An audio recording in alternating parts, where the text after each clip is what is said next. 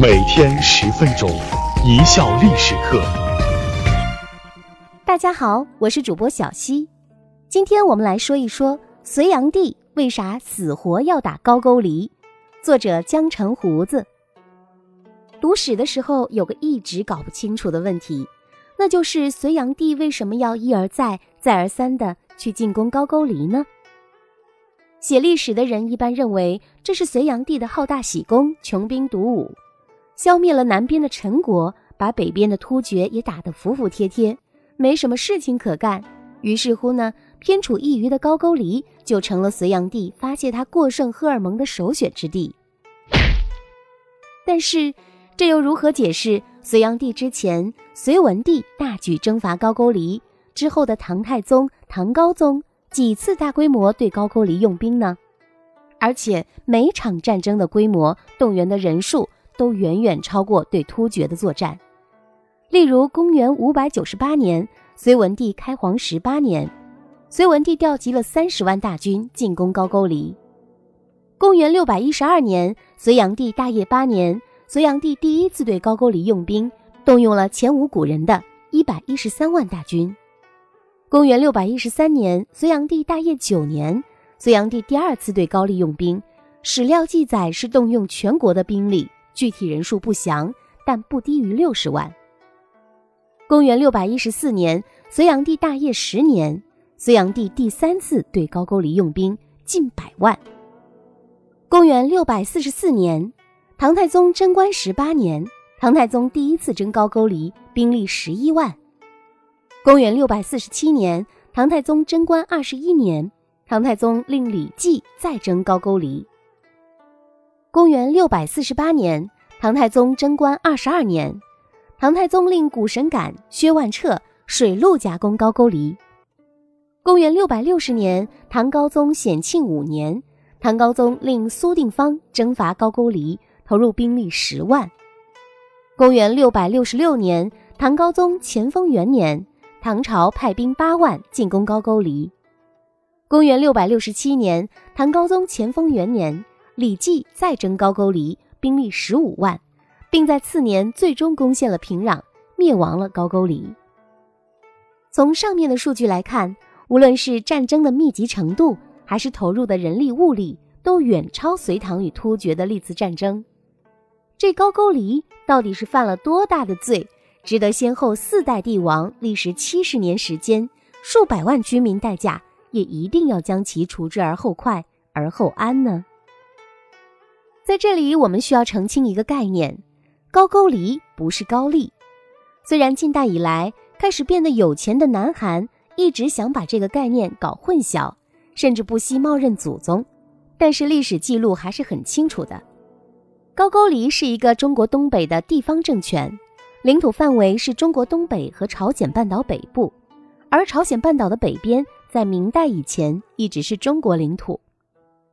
高句丽和朝鲜半岛上的百济、新罗完全不是一回事儿。百济和新罗的祖先是三韩，那才是韩国人的祖宗，而高句丽居民以扶余、东北的漠河和汉人组成，民族成分都不太一样，跟后来的高丽更是隔了几百年。而建立高句丽的是扶余人，祖先来自蒙古东部及俄罗斯远东的广大地区。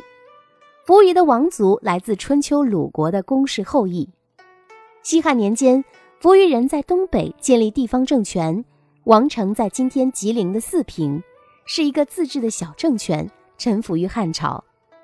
而朝鲜北部则是西汉的直接领地，政府在此还建立了四个郡。朝鲜南部的三韩之地才是朝鲜人的地盘。高句丽崛起之初，还曾受到汉朝鲜四郡之一的玄兔郡的直接管理，还曾有一个高句丽县的建制。你完全可以将一开始高句丽的王看成汉朝的一个县长。但是随着中原王朝在数百年间的几次大乱，高句丽逐渐趁着中原王朝的无暇东顾，进而崛起。不断蚕食朝鲜四郡，到了西晋灭亡前夕的三百一十三年，更是彻底吞并了朝鲜四郡的所有领土。最让中原王朝受不了的是，这个高句丽有点渐渐的。这种渐渐的表现在两个方面：一是偷偷摸摸的不断蚕食东北的土地，老是趁你不备偷袭你一下，占点小便宜。他们跟游牧民族还不一样，游牧民族主要是靠抢，抢完就走。高句丽是农耕民族，他们来了就不走了，然后就撒泼打滚似的，宣称这里很早很早就是他们家的。啊啊啊啊那时的中原王朝，要不就是忙于内战，要不就是被异族统治，国家四分五裂。遇上这样一个耍死狗一般的无赖，也实在是没精力管他。就这样，他们蚕食近半个东北的领土和朝鲜北部。并还有朝关内进一步扩张的趋势，这种渐渐的性格倒是跟现在的高丽棒子有点像。二是这个国家多次挑起中国南北朝内战，高句丽利用它特殊的地缘优势，游走于突厥、北朝和南朝之间，搞两面外交，几次联合南朝与突厥发动对北朝的战争，不断的利用南朝与突厥的力量削弱和制约北朝。而高句丽则进一步加快了蚕食中原王朝领土的进程。有一阵子还搞了一个突厥、陈朝、高句丽三家组成的三国联盟，共同对付刚刚统一北方的隋朝。可以说，这时的高句丽甚至已经成为了国家内乱的策源地。除了它渐渐的样子很找打之外，还有一个非常重要的原因，就是东北少数民族的崛起。在隋唐之前。中国的边患主要集中在西北和北方方向，历次外族的入侵也都是从西北方向进入中原的。但是到了隋唐时期，东北少数民族逐渐崛起，这批人逐渐摆脱了原始渔猎生活方式，进入农耕阶段，建立了稳固根据地的这些民族，将是比草原上的突厥更可怕的潜在敌人。面对这样一个局面。只要稍有政治头脑的领导人都会发现，这个问题不解决，将会给后世带来无穷无尽的灾难。而隋文帝是第一个正式开始解决这个问题的人。在消灭了南边的陈朝后，隋朝开始通过和亲和军事威慑压制住了北方的突厥，隋文帝就开始对高句丽动手了。而有意思的是，战争其实是高句丽挑起的。公元五百九十七年，高句丽联合漠河攻击隋朝辽西军事驻地，被瀛州总管韦冲击退。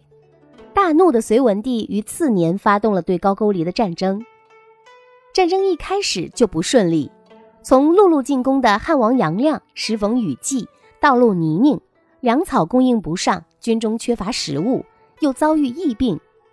水陆随军由周罗侯率领，自东来。今山东的叶县出海，直趋平壤城，在海上遇到大风，船多沉没，不久水陆两路被迫退还。但是这次隋朝的秀肌肉倒是把高句丽吓到了，赶紧上表求和，在求和文件上把自己一通臭骂。高句丽阴阳王高原称呼自己为辽东粪土陈元，把自己说成了一坨粪土的，这也是古往今来的第一例了。人至贱则无敌呀。隋文帝死后，高句丽又开始嘚瑟了，又逐渐不把新上台的隋炀帝放在眼里了。不仅在东北加紧了对契丹、漠河等族煽动和整合，还不断的骚扰隋朝在辽西的正常统治。这里补充一点，契丹就是辽的前身，漠河就是女真，也就是建立了金和满清的女真。隋文帝未完成的历史使命就交到了隋炀帝手上，而隋炀帝面临的问题还有一个，就是如何抑制朝堂中的关陇军事贵族的势力问题。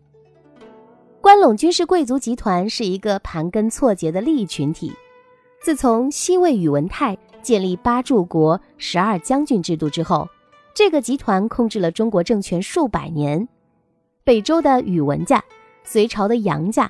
唐朝的李家都出身这个集团，这批人的根基在关中，这也是隋炀帝努力想把政权中心移到洛阳的一个根本原因。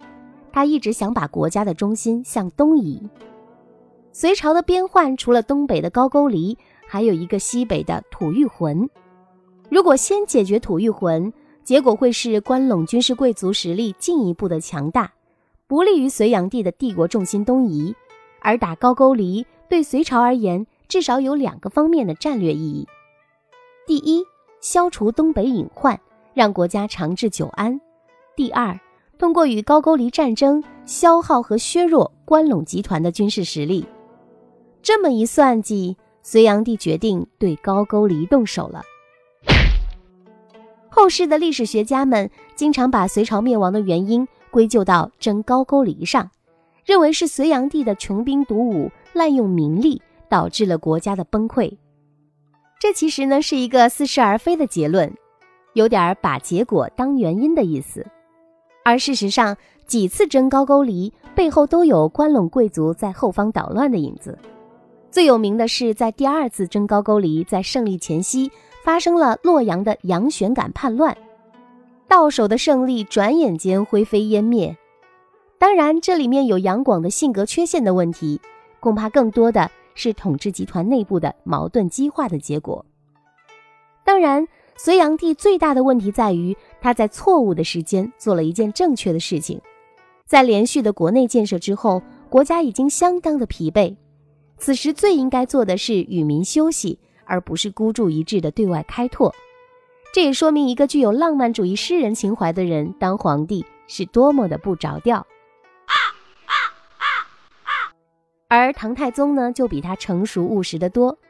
虽然唐代的国防形势比隋朝更恶劣，唐初的国力更是无法跟隋炀帝时期相比，但是通过几次有节制的局部战争，积小胜为大胜。成功的遏制住了高句丽的扩张，并为后来唐高宗彻底消灭高句丽奠定了基础。这才是高明的政治家、军事家。公元六百六十八年，唐高宗总章元年，李继、薛仁贵攻入平壤城，俘虏高句丽王，高句丽全部平定。唐分其境为九都督府、四十二州、一百县，并于平壤设安东都护府。武则天时期，又将高句丽境内居民大约有十一万户，合计五十五万口，全部迁往内地，散布于江南各省。这样做给近代带来的后果有两个：一，新罗趁机占领了朝鲜半岛，宣称那里自古就是他们家的；二，近年来还有不少韩国人前来大陆寻找祖先。历史不可假设，但如果高句丽不灭，会不会出现一种情况，契丹、女真、满清更早的进入中原，大辫子宫廷戏会更早的上演呢？从这个角度上讲，隋炀帝不是罪人。感谢大家的收听，本节目由一笑而过影音工作室出品。